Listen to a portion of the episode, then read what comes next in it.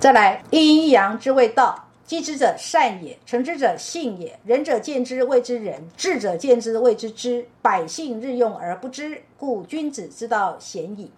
易经有三个面相，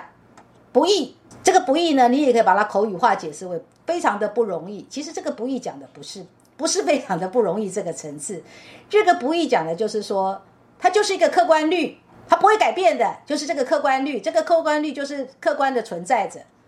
变异就是说，三百八十四爻它有一个变动的法则，所以呢，我们在做一个任何一个卦占卦出来，也要懂得这当中隐含的什么样的变化，不单单只是你所占的看的那个卦而已，它其实隐藏着从这个卦如果动了第几爻，它就会产生叫做变卦，也叫做支卦，叫做从这个卦到因为动了几爻，所以有了些什么样的变化，这里面有变化的。或者是说，从这个卦里面又隐含着什么样的多重意涵？这而这个多重意涵，就是你要有变异的思维。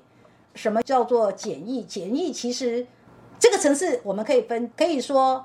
它不就是这么的简单吗？如果你真的懂了，它就是这么的简单呢？它没有你想象中的那么复杂，是人们把它复杂化了。其实它本来就是很朴素的、朴素的呈现出来，它真的非常简易呀。那如果我们用易简的角度来说，我们会可以说，在这么繁复里面，你如何在繁复当中回到朴素呢？如果你能够在繁复当中活回到朴素，那不就是易简的的呈现了吗？啊，如果我们用世间的法则来分，就有所谓的善恶，就有所谓的吉凶祸福。我要说的是，其实善恶、吉凶祸福。其实是见仁见智的，也就是就算是双胞胎，他们出生的时间只差一分钟，那依然哦会因为这个双胞胎个人在真实生活里面的修为不同哦，德性不同哦，而有所谓的生命品质的不同，生活的情境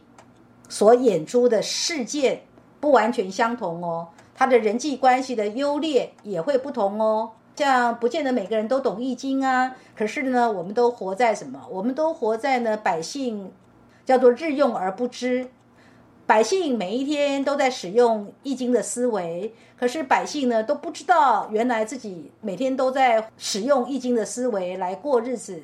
懂的人相对少。系辞传才会说：君子之道鲜矣，吉数之来之谓占，通变之谓事，阴阳不测之谓神。啊，白话文是说，知道未来，预知未来，穷尽其中的命数，其中的规律，把这个规律变成了数，用数字来解读其中的规律，当然就可以知道未来啦。后代的人有把易经呢，透过用数的方式，譬如说个数字卦，用简单的数字呢就可以占卦，这个又就是把易经里面的理气象数啊，透过数的方式来呈现。易经的哲理跟智慧是被放在日常生活的运用，但是呢，如果没有去研究易经，我们就不知道我们其实是活在易经的哲理跟智慧里面。然后卜卦问世跟算命的功能不等于易经这门学问的价值，它更不是易经的哲学性的展现。